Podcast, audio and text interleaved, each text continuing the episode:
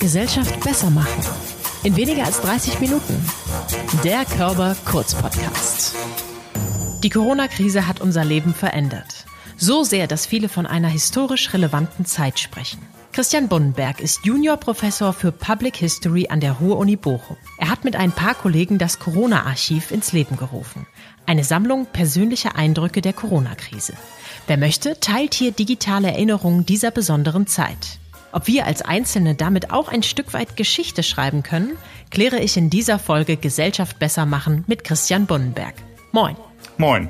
Christian, erklär doch erstmal, was das Corona-Archiv eigentlich ist. Das Corona-Archiv ist ein gemeinsames Projekt mit Kollegen von der Universität Hamburg. Das sind Thorsten Logge, der ist der Juniorprofessor für Public History und ähm, Nils Steffen, der auch in dem Arbeitsbereich arbeitet und ähm, der vierte im Bunde wäre Benjamin Röhrs von der Universität Gießen. Wir zusammen haben im März äh, ein Projekt aufgesetzt, ähm, das wir dann Corona-Archiv äh, genannt haben.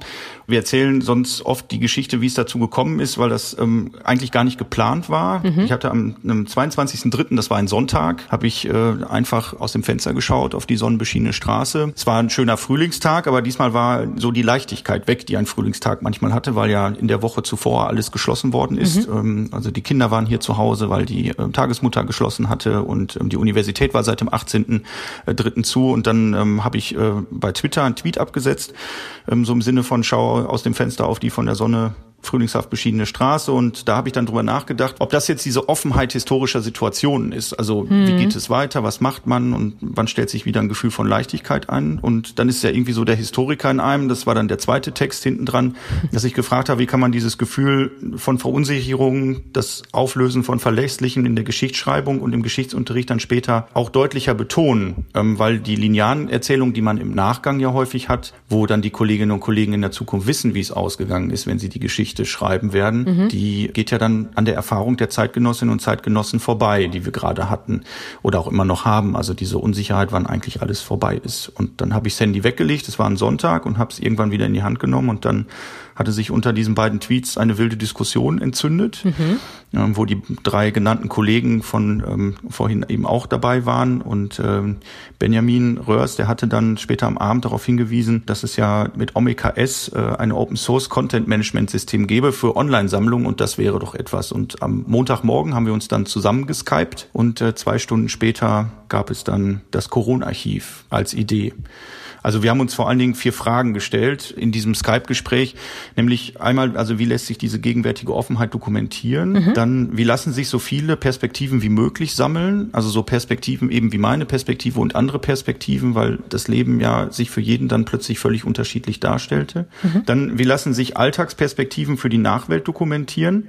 Und wie können wir das gleichzeitig auch in der Gegenwart sichtbar machen? Also, dass Menschen sehen, ich bin nicht alleine mit meiner Unsicherheit und mit Veränderungen im Alltag konfrontiert, sondern das geht auch ganz vielen anderen Menschen so, teilweise vielleicht in ähnlicher Art und Weise, teilweise aber auch dann in völlig anderen Lebenssituationen auf eine ganz andere Art und Weise.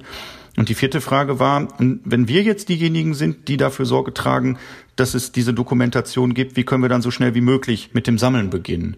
Der normale Weg an einer Universität wäre gewesen, dass wir dann eine ähm, Programmlinie suchen beim Drittmittelgeber, einen ähm, 20 bis 30-seitigen Antrag schreiben, den dann einreichen zu einem bestimmten Termin. Der wird dann vielleicht ein halbes Jahr lang begutachtet.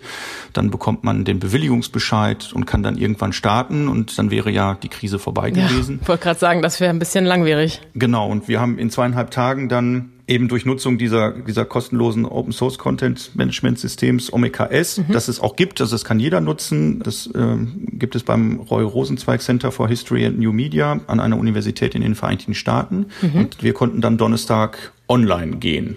Also drei Tage später, am 25.03. Und äh, seitdem gibt es uns. Und das Ganze ist gestartet mit einem einfachen Bild, wo du quasi die Sonne festgehalten hast. Das Bild wirst du ja wahrscheinlich auch nie vergessen. Und jeder, der das jetzt sehen möchte, sollte dir auf CH Bunnenberg auf Twitter folgen, beziehungsweise mal in deinem Feed ein bisschen nach oben scrollen und vielleicht mittlerweile ein bisschen weiter, denn ich vermute, du hast einige der Beiträge, die es bei euch gab und die bei euch eingereicht worden sind, auch geteilt oder ist das jetzt immer noch das oben angeheftete Bild der Sonnenuntergang? Äh, nein, also wir haben Also wir sind ähm, dabei fleißig zu teilen. Also vielleicht sage ich mal ganz kurz, was, was man bei uns jetzt machen kann. Mhm. Die Plattform ist dazu da, dass man ähm, Corona-Erlebnisse teilen kann. Also jeder und jede, ähm, und das meinen wir auch genau in dieser Breite, ist eigentlich dazu eingeladen, wenn er Interesse oder wenn sie Interesse daran hat, ein Corona-Erlebnis zu teilen. Das heißt, man kann bei uns auf der auf der Plattform, also es ist einfach coronaarchiv.de. Mit einem A in der Mitte, ne? Das finde ich nochmal ganz Ja, genau, wichtig. mit einem A. Das äh, war uns dann dann wichtig, äh, dass man da eben diese beiden Wörter dadurch verbindet, mhm. durch das gemeinsame A und ähm, also man kann dort eben ein Corona-Erlebnis teilen. Das heißt, ähm,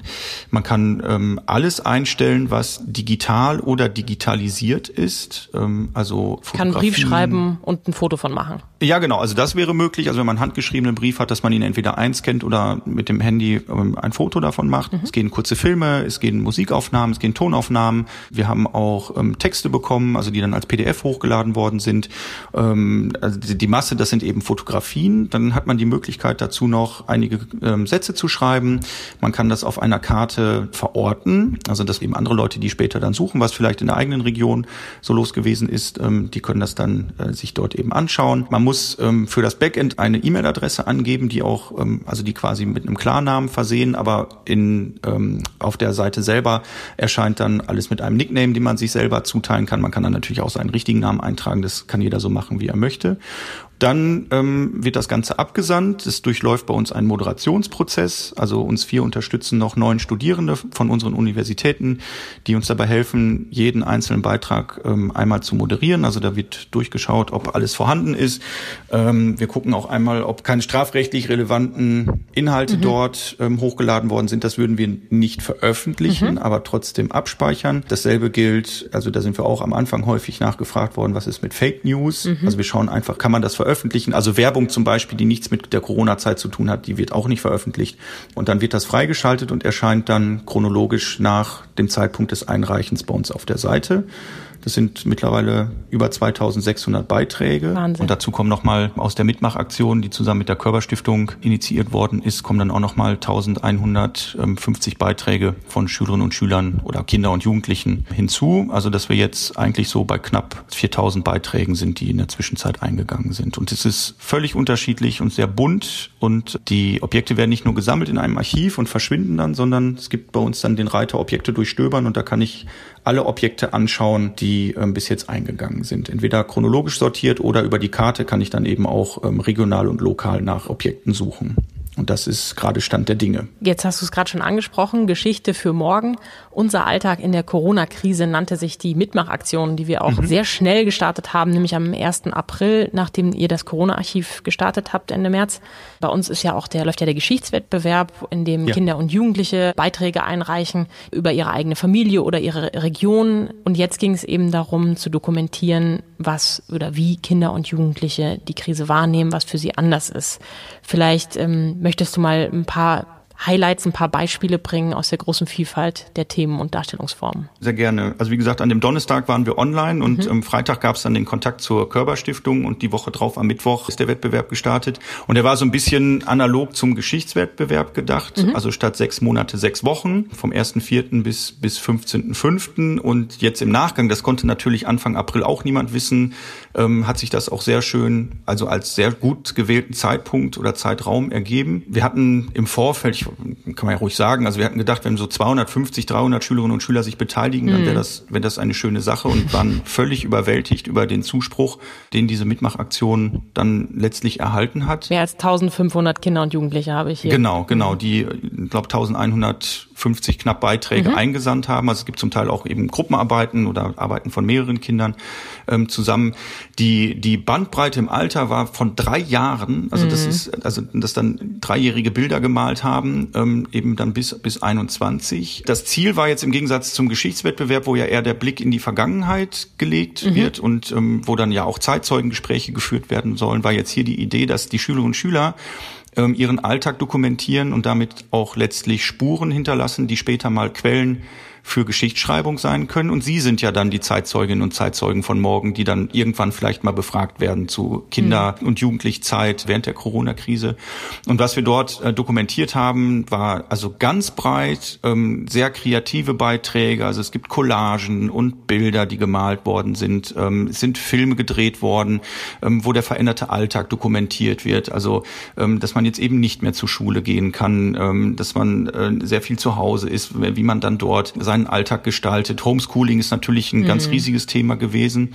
Und ich hatte als Juror dann später ähm, vor allen Dingen Beiträge von Schülerinnen und Schülern so aus dem Alter der gymnasialen Oberstufe. Mhm. Da gab es auch schon sehr, sehr viele Reflexionen über diese Zeit? Also was macht das mit mir eigentlich, dass jetzt in einem auch wichtigen Lebensabschnitt, vielleicht kurz vor einem Schulabschluss, hier etwas wegbricht, also völlige Verlässlichkeiten wegbrechen und man irgendwie versucht, seinen, seinen, seinen Schulabschluss noch zu gestalten. Dann sind ja viele dann eben auch in dieser Übergangsphase ins Berufsleben. Ähm, wie gehe ich das an? Was macht das eigentlich mit mir? Ja, Einsamkeit war ein Thema ähm, also soziale Isolation, dadurch, dass man Freunde eben nur am Telefon sehen durfte. Aber ich habe auch zum Beispiel einen ganz tollen Beitrag gelesen, wo jemand über den Begriff systemrelevant nachgedacht hat, mhm. auch mit einem Reflexionsniveau, ähm, was man häufig auch in einem Leitartikel sich manchmal gewünscht hätte in den letzten Wochen, ähm, zu fragen, also was heißt hier eigentlich systemrelevant und vor welchem Hintergrund ist und für welches System wird hier eigentlich eine Relevanz angenommen. Ähm, das fand ich wirklich toll. Wir haben fiktive Nachrichtensendungen, mhm. die die gesamte Corona-Krise nochmal quasi an einem Tag zusammengefasst haben. Also morgens um sieben ist das, um acht Uhr ist dann schon das, um zehn Uhr eskaliert es total. Und ähm, das war auch nochmal eine schöne Form, die Dynamik ähm, dieser gesamten Pandemie nochmal vor Augen zu führen. Also es ist ja so ähnlich wie wir malen das Sonnensystem auf den Schulhof in äh, maßstabsgetreu. Also so ähnlich wurde dann eben auch die Pandemie zusammengefasst. Ja, Oder auch mit, ganz, mit ja. Mitteln wie, wie ähm, Lego finde ich ja auch ganz spannend. Ja, ne? Ein ja, Lego-Film genau. von einem 16-Jährigen, das ähm, ist auch eine, eine, sehr, sehr kreative Idee, um das Ganze auch zu verbildlichen. Aber ja, auch ein Computerspiel war dabei zum mhm. Beispiel, das fand ich auch sehr witzig, übers Abstandshalten.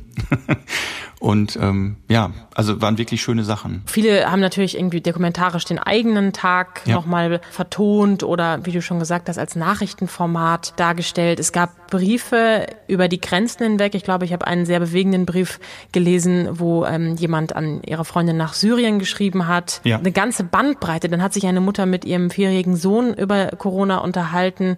Äh, natürlich auch viel über Spielplätze, auf die man nicht mehr gehen konnte. Hausaufgaben, die plötzlich ähm, viel mehr wurden, weil sie den ganzen Tag lang waren und nicht nur nachmittags. Also es ist wirklich sehr, sehr breit gewesen. Gab es einen Beitrag, wo du sagen würdest, der ist mein Lieblingsbeitrag nach wie vor? Ja, der ist mein Lieblingsbeitrag nach wie vor. Ich habe ähm, ein Poetry Slam gab es. Mhm. Also ich war in einer Phase meiner beruflichen Tätigkeit auch mal Deutsch- und Geschichtslehrer.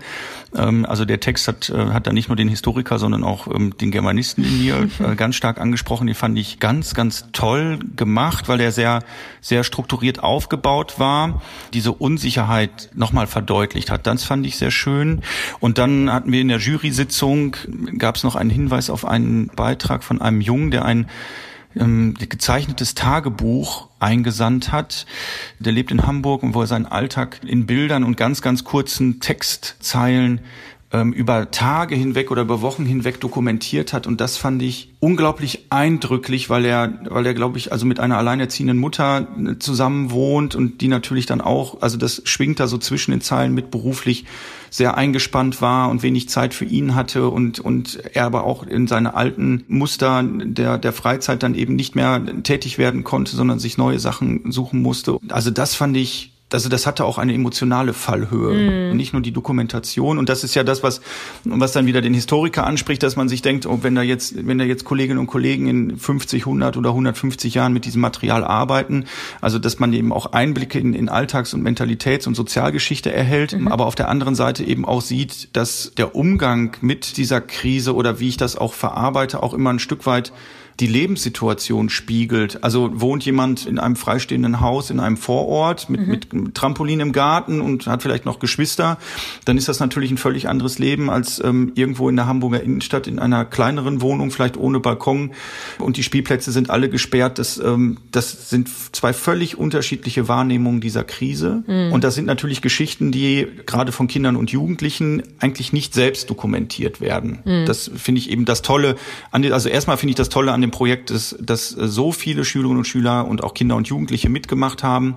Fast alle haben sehr viel Energie und Zeit in die Produkte investiert, mhm. mit ganz hohem Engagement mitgearbeitet, ähm, dass alle versucht haben, diese Veränderungen zu dokumentieren. Und ähm, ich war über das Reflexionspotenzial erstaunt. Also doch, wie viele Kinder schon darüber nachdenken, was macht das eigentlich mit mir und diese Veränderung des Alltags das macht das vielleicht auch ein Stück weit mit Gesellschaft und ähm, also aus einem Teil der Texte klang dann auch an, was wird denn das neue Normal sein, mhm. was ja auch ein Stück weit schon darauf verweist, dass man davon ausgeht, dass es das alte Normal sehr wahrscheinlich nicht mehr wiedergeben wird. Mhm. Und das finde ich, ähm, da, da unterschätzt man ähm, Kinder und Kinder Jugendliche, Jugendliche vielleicht auch oft und das sind ja diejenigen, die vielleicht auch am intensivsten von der Krise erfasst worden sind. Also auch die ganz Kleinen, wenn plötzlich alles weg ist, Spielplätze mhm. zu, Tagesmutter zu, Kindergarten zu, Freunde darf ich nicht mehr sehen, Großeltern darf ich nicht sehen, Sportkurs funktioniert nicht mehr. Ich glaube, dass da Lebenswelten noch viel nachhaltiger erschüttert worden sind, als sich das mancher Erwachsener vorstellen kann. Wie würdest du sagen, sind denn die Beiträge der Kinder und Jugendliche im Vergleich zu den allgemeinen Beiträgen von Erwachsenen, die ihr im Corona-Archiv habt? Also was ist da das Besondere? Es fügt sich zu den anderen Beiträgen hinzu. Eines unserer Anliegen ist ja eben Spuren der Corona-Krise zu sammeln, mhm. Alltagsbeobachtungen zu dokumentieren. Es wird ja sowieso den ganzen Tag dokumentiert. Also die Historikerinnen und Historiker in der Zukunft können ja auf Archivschriftgut zurückgreifen, gerade was an staatlichem Archivgut dann archiviert wird. Also das ist ja jetzt gerade alles Behördenschriftgut, mhm. Verordnungen, Protokolle, Anweisungen und so weiter. Das wird ja von den Bundeslandesbehörden und den kommunalen Behörden dann letztlich dann in die Bundesarchive, in die Landesarchive Landesarchive und in die kommunalen Archive irgendwann abgegeben und die Archivarinnen und Archivare entscheiden dann, was ist letztlich Geschichte. überlieferungswürdig und mhm. was nicht. Also dafür gibt's ähm, gibt's Methoden und das ist ja auch äh, über Jahrzehnte erprobt und das bleibt uns dann erhalten. Was noch erhalten bleiben wird, ist die mediale Berichterstattung mhm. in ihrem gesamten Umfang. Aber was wenig erhalten bleibt, und das ist ja generell ein Problem von Geschichtsschreibung, sind individuelle Perspektiven mhm. und alles das, was ganz, ganz flüchtig ist und nicht seinen Weg findet in Archive. Und das sind zum Beispiel, äh, und das finde ich einen tollen Mehrwert ähm, vom Corona-Archiv, Fotografien von Aushängen an Geschäften mhm. oder die Aufkleber, die wir jetzt überall auf dem Boden finden, Abstand halten, aber auch mhm. Fotografien von den leeren Einkaufsregalen. Also wenn man dann am Anfang mhm. in einer Überflussgesellschaft plötzlich einen Mangel verspürt hat und dieser Mangel in unserer Überflussgesellschaft sich anscheinend auf äh, Toilettenpapier, Nudeln und ähm, irgendwelche Hefe. Dosen, ja genau, und Hefe ähm, bezogen hat, weil plötzlich alle Feinde Weinbäcker wurden und es jede Woche dann nur noch Pasta gab. Also das ist ja auch etwas Erstaunliches und sagt ja auch sehr viel über eine Gesellschaft, weil ein wirklicher Mangel war ja nicht vorhanden, mhm. weil ein Regal weiter standen dann 200 Dosen Kokosmilch mhm. und das sagt ja auch viel ähm, irgendwie. Die Dinkelnudeln sind auch irgendwie immer übergeblieben. Ja, ne? genau. Also was ist denn es da Es gab los? ja auch Ladenhüter. Ja, ja. Parfümiertes Toilettenpapier gab es ja dann auch noch. Das, das lässt ja Rückschlüsse darauf zu, wie viele Menschen meinten, dass sie jetzt eben auf diese Situation reagieren reagieren können. Mhm. Und die Angst, zu Hause eingesperrt zu sein, also sich dadurch Beruhigung verschaffen konnten, indem sie äh, Nudeln und Toilettenpapier horten. Mhm. Also das sagt ja auch viel, also über Verunsicherung auf der einen Seite, aber dann eben auch auf Konzepte, die man der, der ganzen Verunsicherung dann entgegenbringt. Mhm. Also es gibt ja auch diese, diesen viel, viel bemühten Witz auch schon, dass, ähm, dass in Frankreich wären dann Kondome und Rotwein gehortet worden und eben nicht Toilettenpapier und Nudeln. Also ob das jetzt letztlich stimmt, weiß ich nicht, aber das mhm. ist ja auch so ein Stück weit dann nationale Nabelschau wieder, ähm, vielleicht mit einem Augenzwinkern. Mhm. So und diese Dinge, gerade diese diese flüchtigen Sachen, dass die dokumentiert werden. Also ich weiß, ganz am Anfang gab es eine Tonaufnahme von einer Durchsage, die ein Feuerwehrfahrzeug in Bayern gemacht hat, das durch eine Wohnsiedlung gefahren ist und jemand hat das mit seinem Handy aufgenommen und man hört mit dieser ganz monotonen blechernen Stimme, bleiben Sie zu Hause, halten Sie Abstand, wenn Sie krank sind, gehen Sie zum Arzt, mhm. ähm, aber rufen Sie erst an. Das kannte man gar nicht. Also ich fand das sehr eindrücklich, weil das ja etwas ist, was man eigentlich nur aus Katastrophenfilmen kennt. Mhm. Und jetzt fährt plötzlich die Feuerwehr durch einen bayerischen Vorort. Das ist alles, was, das würde verschwinden und nicht erhalten. Und genauso ist ja, sind ja gerade Kinder und Jugendliche eine Gruppe von Menschen, die in der Geschichtsschreibung ähm, nur sehr schwach deutlich werden. Mhm. Also meistens wird ja über sie geschrieben. Es gibt wenige Quellen von ihnen. Und dass man jetzt relativ breit und bundesweit ähm, Spuren gesammelt hat oder Spuren sammeln konnte oder dass die Kinder und Jugendlichen jetzt mit ihren Beiträgen Spuren hinterlassen haben, die später mal zu Quellen werden können, finde ich eine tolle Ergänzung des Corona-Archivs in seiner eigentlichen Form, wo wir als Team es so wahrnehmen, dass eigentlich eher ähm, digital affine Erwachsene dort etwas hochladen. Also wir sind ja auch häufig gefragt worden, erreicht ihr, erreichen Sie ältere Menschen? Mhm. Die erreicht man zum Teil ja, ähm, dass die dann eben das auch einsenden und in, lässt sich über diese begleitenden Zahlen ähm, herauslesen, äh, dass es eben ältere Menschen sind. Aber in der Masse ist es eben so, ich habe ein Gedicht meiner Mutter, die ist 86, äh, eingescannt, ähm, mhm. weil sie das nicht kann. Oder es werden Kinder dabei fotografiert, wie sie spielen. Oder es werden Kinderkreidezeichnungen, ähm, als es sehr wenig Verkehr war, da haben sich die, das fand ich auch ganz erstaunlich, dass die Kinder sich ähm, diese alten Spielplätze wie Gehsteige mhm. und so weiter zurückerobert haben. Das wurde dokumentiert, auch von Eltern. Oder wir haben eine Aufnahme, wie Kinder, die nicht in den Zoo durften, dann im Garten mit ihren Kuscheltieren einen Zoo nachgebaut haben, inklusive Kassenhäuschen.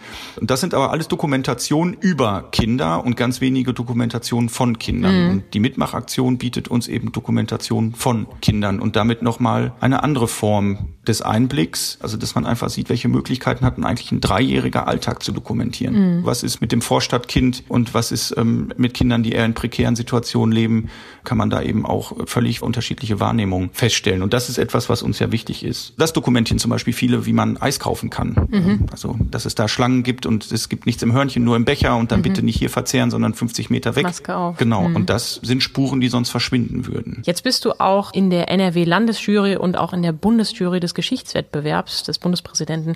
Wie würdest du sagen, unterscheiden sich die aktuellen Beiträge der Mitmachaktion von Beiträgen, die im Geschichtswettbewerb eingereicht werden? Beides hat ja zum Ziel, Geschichte zu dokumentieren. Das eine, hast du vorhin schon angedeutet, geht um vergangene Geschichte, das andere passiert genau jetzt. Merkst du aber auch in der Art und Weise, wie Kinder und Jugendliche da rangehen, einen Unterschied oder ist das gar nicht so auffällig? Also beim Geschichtswettbewerb ist ja ganz stark der historische Fokus. Mhm. Also ich nehme etwas zu dem übergeordneten Thema in der Vergangenheit wahr, stelle dann eine historische Frage und versuche diese Frage auf Grundlage von Quellen und Darstellungen und auch Zeitzeugenaussagen dann zu bearbeiten.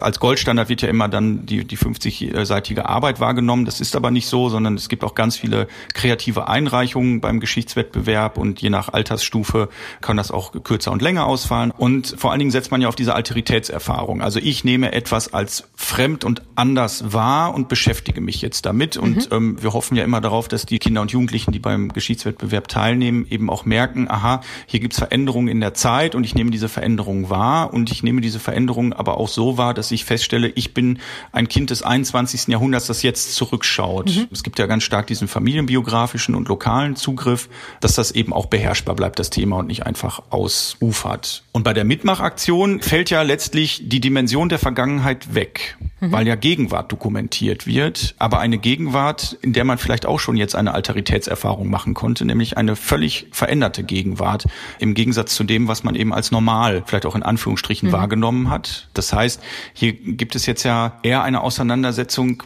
mit der eigenen Wahrnehmung von Welt und Gegenwart und nicht so sehr mit einer Auseinandersetzung vergangener Welt und Gegenwart. Aber das fand ich dann eben auch in einer Form, dass das nicht nur aufgeschrieben wird, was jetzt gerade passiert, sondern dass die Kinder und Jugendlichen es schon geschafft haben, also in der Masse und wenn das auch altersgerecht muss man das jetzt immer denken, das jetzt auch schon in einen Zusammenhang mit sich selbst und Vergangenheit alte Normalität und ein Stück weit eben auch Zukunft neue Normalität zu setzen.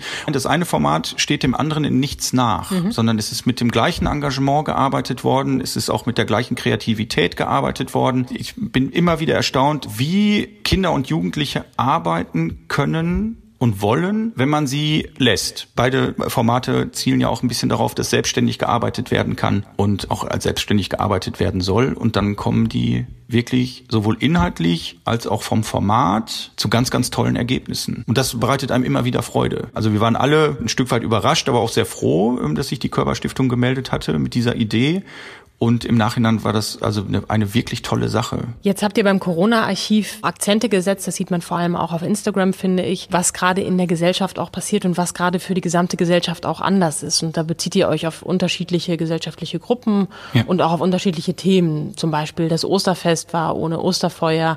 Dann habt ihr Werbung geschildert, weil ja irgendwie gefühlt jeder gerade gesprochen hat, ihr seid mit Abstand die besten Kunden. Ja, ja. Um ja. auf dieses Abstandsthema einzugehen. Dann ging es jetzt um, um den CSC, der in Köln nicht gefeiert werden konnte und auch in ganz Deutschland nicht und in Köln vielleicht nachgeholt wird. Man hat versucht, online äh, Zeichen zu setzen. Viel hat sich verändert. Also viel hat sich ja auch in unserem alltäglichen Leben verändert. Die Normalität, hast du vorhin schon angesprochen, die wir mal hatten, wird es vielleicht nie wieder geben. Jetzt äh, frage ich mich natürlich auch im Zuge dieses Podcasts, der ja heißt, die Gesellschaft besser machen.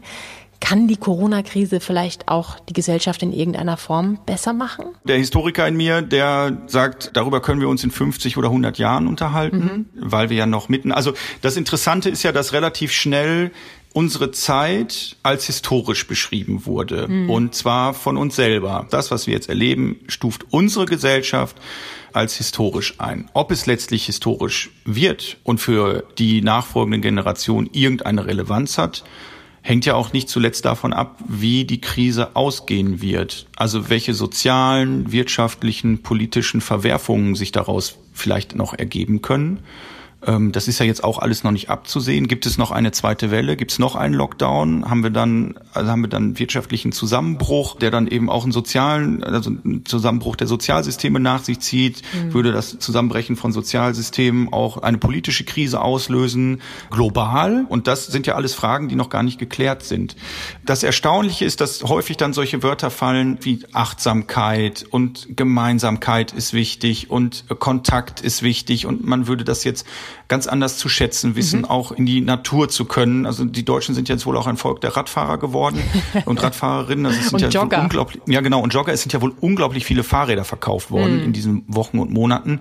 Der Fahrradhändler um die Ecke nimmt nichts mehr an für die Reparatur, weil er sagt, er, er kommt gar nicht mehr hinterher. Mhm. Das wäre natürlich zu wünschen, dass dieses gemeinschaftliche Denken, vielleicht auch Solidarität, also dass man für die Nachbarn, mhm. dass man guckt, sind die älteren Nachbarn versorgt, soll mhm. man für die mit einkaufen gehen, wenn man jetzt jünger ist und sich vielleicht jetzt noch nicht gesundheitlich so exponieren muss, wenn man da jetzt in den Supermarkt geht.